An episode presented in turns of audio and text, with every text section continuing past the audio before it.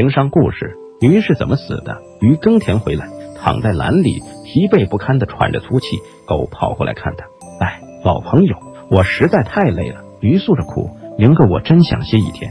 狗告别后，在墙角遇到了猫。狗说：“伙计，我刚才去看了驴，这位大哥实在太累了。他说他想歇一天，也难怪，主人给他的活太多太重。”猫转身对羊说。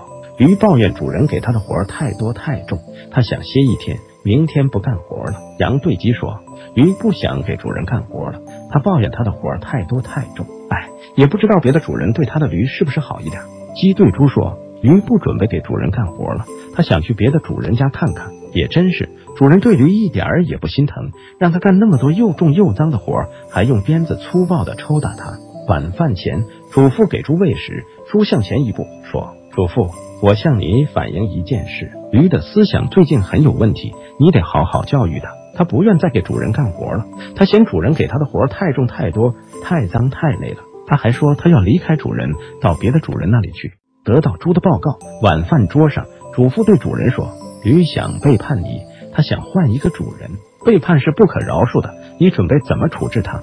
主人咬牙切齿的说道：“背叛，杀！”可怜一头勤劳而实在的驴就这样被传言杀死了。这个故事告诉我们两个为人处事的情商知识：第一，不要轻易在人前抱怨，不然可能怎么死的都不知道。特别是不要轻易在同事面前抱怨公司、抱怨领导，因为你说的每一句话都可能被添油加醋后再传到领导的耳朵里去。